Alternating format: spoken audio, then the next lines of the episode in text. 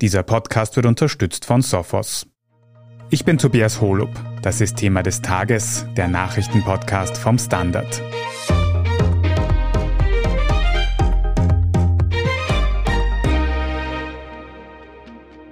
Mit dem Auslaufen von immer mehr Covid-Kontaktbeschränkungen wird in Österreich auch ein ganz besonderer Hausbesuch wieder häufiger, die GIS-Kontrolle. Die Rundfunkgebühren, die von der GIS eingehoben werden, finanzieren hierzulande ja nicht nur Radio- und TV-Programme des öffentlich-rechtlichen Rundfunks ORF. Sie fließen auch in Kunstförderung und in unterschiedlichem Maß ins Budget der meisten Bundesländer. Je nachdem ist sie unterschiedlich hoch und erst im vergangenen Februar wurde sie zuletzt erhöht auf bis zu rund 29 Euro im Monat für TV-Empfang und bis zu rund 8 Euro im Monat für reinen Radioempfang. Wann genau man diese Gebühren bezahlen muss, führt aber immer wieder zu Konflikten. Wir geben heute einen Überblick, was bei GIS-Kontrollen erlaubt ist und was nicht. Wir stellen außerdem die Frage, wie zeitgemäß eine Gebühr auf TV- und Radiogeräte heutzutage ist. Und wir besprechen, was sich an der ORF-Finanzierung ändern könnte. Harald Wiedler, du berichtest für den Standard laufend über das ORF-Gesetz und die GIS-Gebühren und im Kontext von GIS-Kontrollen hat dich zuletzt ein Erfahrungsbericht einer Standard-Userin beschäftigt. Kannst du uns den Fall kurz beschreiben, um was ging es da? Ja, diese Userin hat an einem Donnerstag um 20 Uhr Besuch von einem der netten Herren von der GIS bekommen, der sich nach ihrer Wahrnehmung als nicht sehr nett herausgestellt hat, sehr insistiert hat. Nach ihrer Schilderung, ich kann das nicht überprüfen, ob diese Schilderung zutrifft, weil ich war ja nicht dabei, sie ist ja gedrängt haben soll, ihn doch in die Wohnung zu lassen.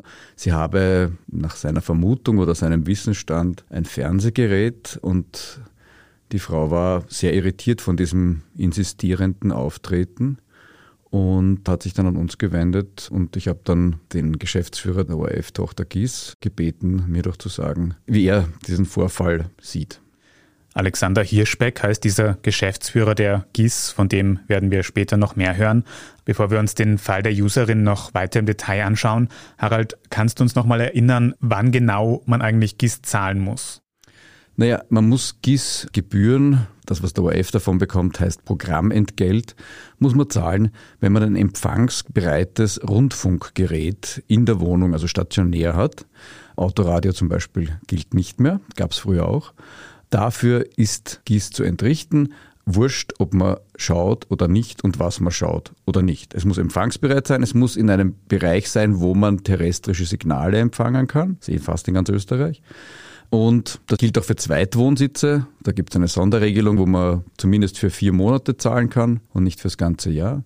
Aber auch empfangsbereite Geräte in Firmen und Unternehmen müssen eigentlich angemeldet werden und für die muss eigentlich GIS bezahlt werden. GIS muss also bezahlt werden, wenn terrestrische Empfangsgeräte vorhanden sind. Das sind Fernseher und Radios. Für reinen Radioempfang wird ein bisschen weniger Gebühr fällig als für Fernseher. Aber Harald, wie ist es dann weitergegangen in diesem konkreten Fall der Userin? Hat der GIS-Mitarbeiter dann die Wohnung kontrolliert?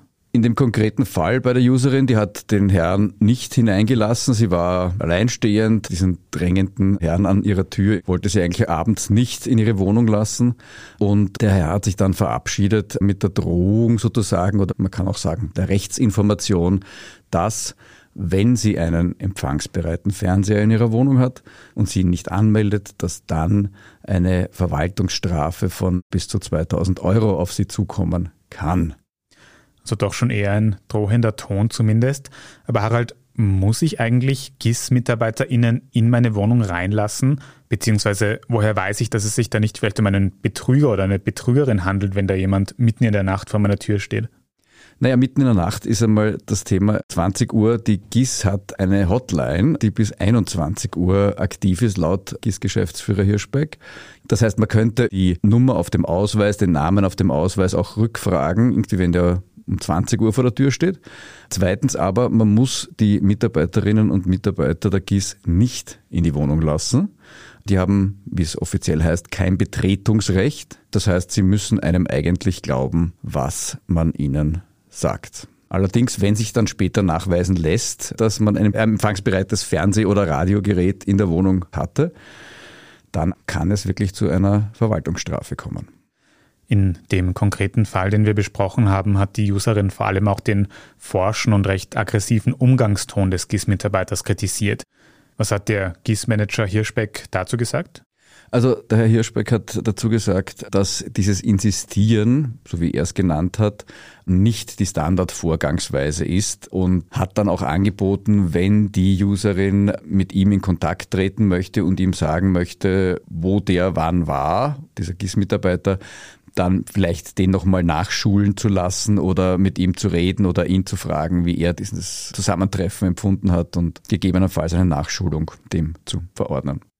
Hat die Userin dann das Gesprächsangebot quasi angenommen oder wie ist es dann weitergegangen in dem Fall? Die Userin hat das Angebot nicht angenommen, sie wollte anonym bleiben, vielleicht irgendwie aus Sorge, dass eine Anzeige auf sie zukommt, auch wenn sie keinen Fernseher daheim hat, irgendwie kann das ja unangenehm sein, wenn man von der GIS angezeigt wird. Und sie hat darauf verzichtet, Kontakt aufzunehmen. Bisher, der Vorfall liegt jetzt einige Wochen zurück, bisher ist bei ihr nichts eingelangt. In jedem Fall hat dieses konkrete Beispiel aber gut gezeigt, was man bei GIS-Kontrollen alles beachten muss. Wir besprechen jetzt gleich noch, warum die GIS eigentlich so sehr auf Fernseh- und Radiogeräte zugeschnitten ist, obwohl doch heutzutage viel mehr gestreamt wird und ob sich die ORF-Finanzierung überhaupt in naher Zukunft ändern könnte. Nach einer kurzen Pause bleiben Sie dran. Oftmals werden Cyberangriffe heutzutage unter dem Radar der traditionellen IT-Sicherheitslösungen durchgeführt da nur wenige Organisationen intern die richtigen Tools, Mitarbeiter und Prozesse haben. Um sich proaktiv vor solchen Bedrohungen zu schützen, bietet Sophos seinen Managed Threat Response Service, kurz MTR, an. Holen Sie sich jetzt Ihr Threat Hunting Team an Bord. Mehr Infos unter www.sophos.de/mtr. Harald, Kommen wir von dem konkreten Beispiel dieser Standard-Userin zur ORF-Finanzierung ein bisschen allgemeiner. Jetzt haben wir schon besprochen, dass wenn ich ein TV oder ein Radiogerät in meiner Wohnung stehen habe, auch wenn ich das nicht benutze, um den ORF zu empfangen, dann muss ich dafür GIS-Gebühren bezahlen. Umgekehrt höre ich da aber raus, dass wenn ich einen Laptop oder ein Tablet in meiner Wohnung habe und den ganzen Tag ORF-Programme streame, dann muss ich keine Gebühr zahlen. Warum ist das eigentlich so? Ganz genau. Das ist die sogenannte in ORF-Jargon Streaming-Lücke. Da ist es sogar egal, ob ORF oder nicht. Also ich könnte den ganzen Tag auf einem Fernseher nur RTL und Pro7 schauen und müsste dafür Gebühren zahlen. Und andererseits, wenn ich ORF-Programme nur streame, muss ich keine Gebühren zahlen. Das ist ein bisschen eine absurde Situation. Liegt daran, dass der Gebührenbegriff oder die sozusagen Gebührenpflicht verknüpft ist juristisch mit dem Rundfunkbegriff. Und was Rundfunk ist, ist relativ klar definiert, sogar in einem Verfassungsgesetz. Und das ist eben nicht Streaming. Das kann man nicht sozusagen umlegen einfach. Und insofern gibt es diese, sage ich jetzt mal, doch recht skurrile Situation. Vor allem weil ja heutzutage immer mehr Menschen Medien online konsumieren, ist dann dieser Finanzierungsfokus auf traditionelle Empfangsgeräte und dieses Ausklammern von Streaming heutzutage zeitgemäß? Also zeitgemäß erscheint mir diese Situation nicht, dass man für Nicht-ORF-Nutzung mit Fernsehgerät zahlen muss, aber für ORF-Nutzung internetbasiert Streaming nicht zahlen muss, erscheint mir irgendwie nicht ganz zeitgemäß. Es gibt derzeit Gespräche über ein neues ORF-Gesetz, wo das laut Medienministerin Raab auch Thema ist. Allerdings bin ich jetzt nicht ganz sicher, ob diese eigenwillige Situation da gelöst wird und wie genau. Diese konkreten Reformgespräche können wir uns später noch im Detail anschauen, aber vorher noch ganz grundsätzlich, der ORF hätte ja wahrscheinlich auch nichts dagegen, von den streamenden UserInnen auch Gebühren zu bekommen. Ist es denn grundsätzlich so schwierig, an diesen Zahlungsmodellen des ORF was zu ändern? Und warum?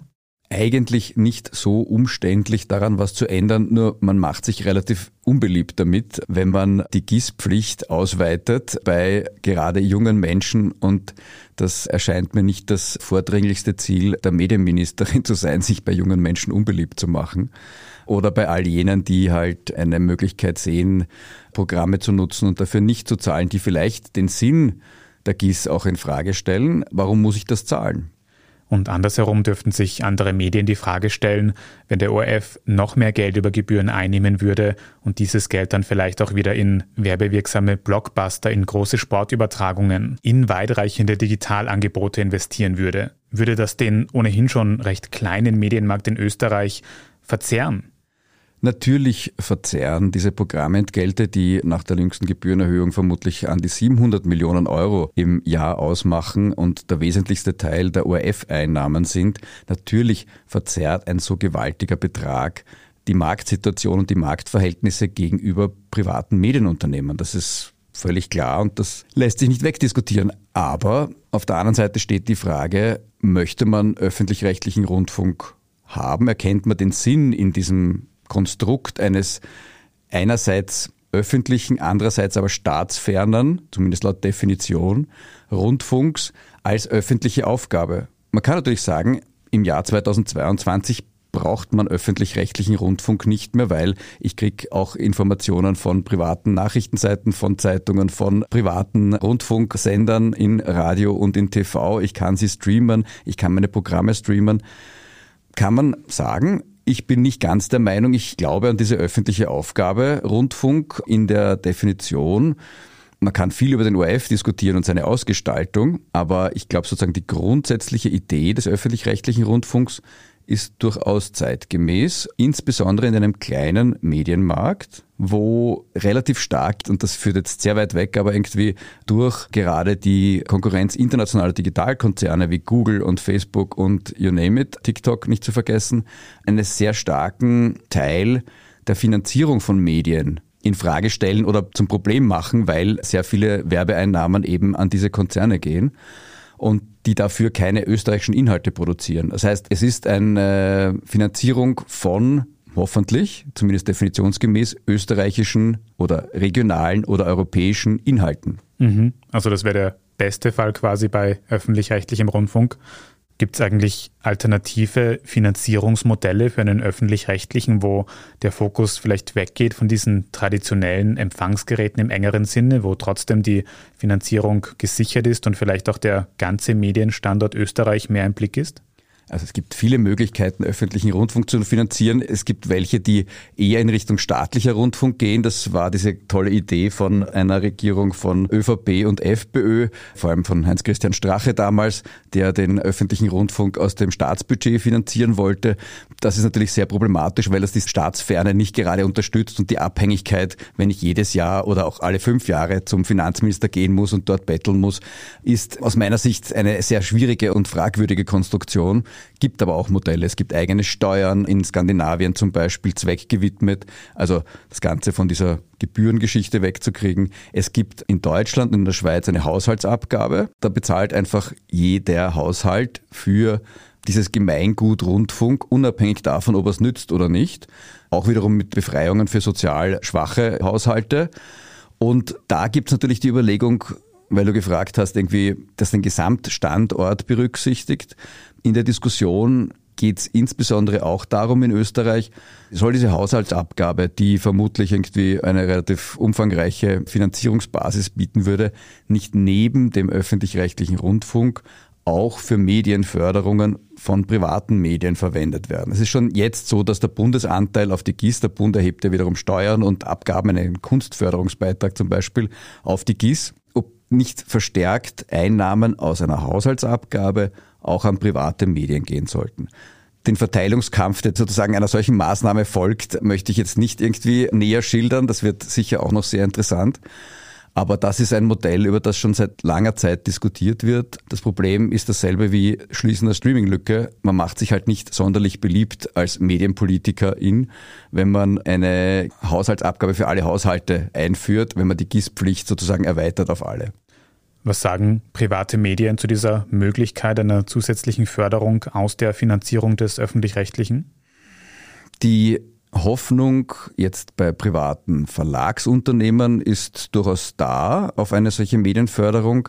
Ich glaube nur, dass die Haushaltsabgabe, das hat auch die Medienministerin schon gesagt, eigentlich sehr unrealistisch ist derzeit in ihrem medienpolitischen Weltbild, eben weil man sich damit, vermute ich, ist der Subtext, sehr unbeliebt macht.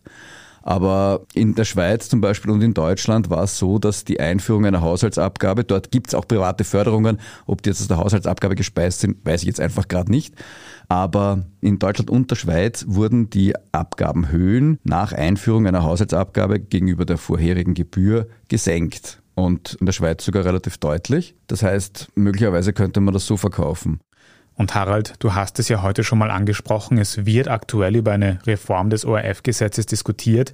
Wie ist der Fahrplan? Kann man da schon was dazu sagen? Also der ORF und private Medienverbände und die jeweilige Medienpolitik reden schon sehr, sehr lange über ein neues ORF-Gesetz. Der ORF möchte im Grunde, wenn man es runterbricht auf die zentralen Forderungen, eigentlich Video, Audio für Streaming produzieren dürfen. Das darf er bis jetzt nicht. Er muss es zuerst ausstrahlen im Fernsehen oder Radio, damit er etwas auch online zeigen kann. Mit Ausnahmen, aber das ist die Grundregelung. Und dann darf er das Ganze nur sieben Tage zeigen und muss es dann, wie es in Deutschland so schön heißt, depublizieren, also runternehmen wieder. Da kann man natürlich sagen, ist das sinnvoll in einer Zeit, wo man auch Videobeiträge vielleicht dann wieder mal sucht und das einfach nicht bekommt, obwohl man eigentlich, wenn man nicht nur streamt, auch Gebühren gezahlt hat. Du hast gesagt, über das neue ORF-Gesetz wird schon sehr lange verhandelt. Warum zieht sich das so? Also das ORF-Gesetz ist in Verhandlungen und es ist wirklich sehr zäh, weil die Vorstellungen des ORF, der privaten Rundfunkunternehmen und der Zeitungsverleger sehr schwierig unter einen Hut zu bringen sind. Die Privaten verlangen dafür, dass der ORF mehr darf, deutliche Einschränkungen. Da könnten zum Beispiel im Radio Werbebeschränkungen neu dazukommen. Es ist geplant zum Beispiel ein Content-Austausch von ORF und Privaten, also vor allem vom ORF an Private. Also sollen ORF-Programme auch für private Sender nutzbar sein. Es ist ein, würde ich sagen, jetzt schon seit vielen, vielen Monaten wiederkehrend stattfindender Bazar von Entgegenkommen, Forderungen, Wünschen. Ich bin sehr gespannt, was die Medienministerin und ihr Team am Ende daraus machen, aber es sieht jetzt gerade nicht so aus, als ob das wie geplant im Sommer zu einem Entwurf kommen würde. Schauen wir mal, ob es heuer noch wird. Ich sehe es schon. Ein genaues Datum für eine mögliche ORF-Reform werde ich dir heute nicht entlocken können. Je nachdem, was sich genau ändert, könnten dann ja in Zukunft vielleicht auch die GIS-Kontrollen ein bisschen anders ausschauen, wenn dann vielleicht auch nach Smartphones gesucht werden muss. Fürs Erste sind wir aber wieder auf dem neuesten Stand, was ORF-Reform und auch GIS-Kontrollen angeht. Also vielen Dank dafür, Harald Fiedler. Gerne, danke. Wir werden jetzt gleich noch darüber sprechen, welche Konsequenzen es für die Missbrauchsvorwürfe gibt, die zuletzt in Wiener Kindergärten an die Öffentlichkeit gekommen sind, in unserem Meldungsüberblick. Wenn Ihnen diese Folge von Thema des Tages gefallen hat, dann können Sie uns ja in der Zwischenzeit auf Ihrer liebsten Podcast-Plattform abonnieren und bei der Gelegenheit auch sehr gerne eine gute Bewertung dort lassen. Das hilft uns wirklich sehr. Jetzt aber dranbleiben, wir sind gleich zurück.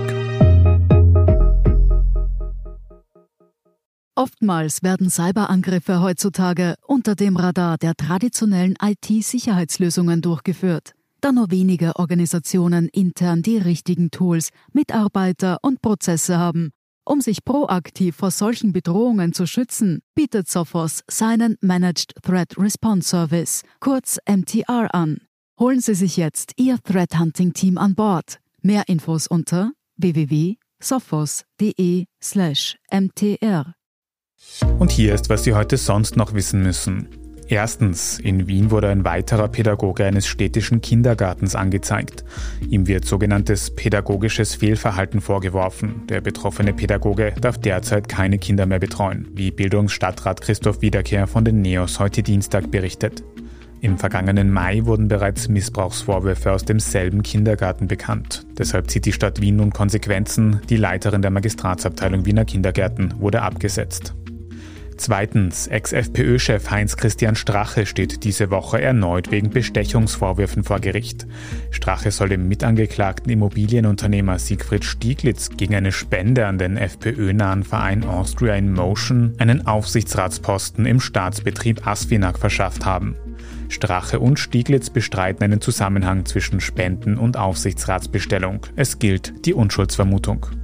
Und drittens, gestern Montagabend gab es einen Stromausfall in weiten Teilen des zweiten Wiener Gemeindebezirks, unter anderem auch im Prater. Einige BesucherInnen saßen dabei auch in stillstehenden Fahrgeschäften fest. Schwer verletzt wurde aber niemand. Auch im Ernst-Happel-Stadion ging kurz vor dem Länderspiel Österreich-Dänemark das Licht aus. Das Spiel konnte mit Verzögerung dennoch stattfinden. Insgesamt waren 1500 Haushalte betroffen. Rund 300 davon hatten über 14 Stunden lang keinen Strom. Laut Wiener Netzen dürfte die Ursache für den Stromausfall ein defektes Kabel gewesen sein. Alles weitere zum aktuellen Weltgeschehen lesen Sie wie immer auf der Standard.at. Falls Sie Feedback für uns haben, dann erreichen Sie uns gerne unter podcast.derstandard.at. Und wenn Sie unsere journalistische Arbeit unterstützen möchten, dann können Sie das zum Beispiel tun, indem Sie ein Standard-Abo abschließen. Falls Sie über Apple Podcasts hören, können Sie dort auch ein Premium-Abo abschließen. Vielen Dank für jede Unterstützung. Ich bin Tobias Holub, Baba und bis zum nächsten Mal.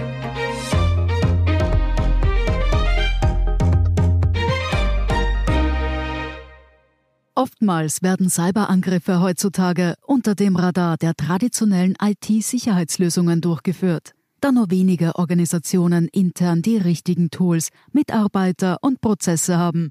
Um sich proaktiv vor solchen Bedrohungen zu schützen, bietet Sophos seinen Managed Threat Response Service, kurz MTR, an. Holen Sie sich jetzt Ihr Threat Hunting Team an Bord. Mehr Infos unter www.sophos.de/mtr.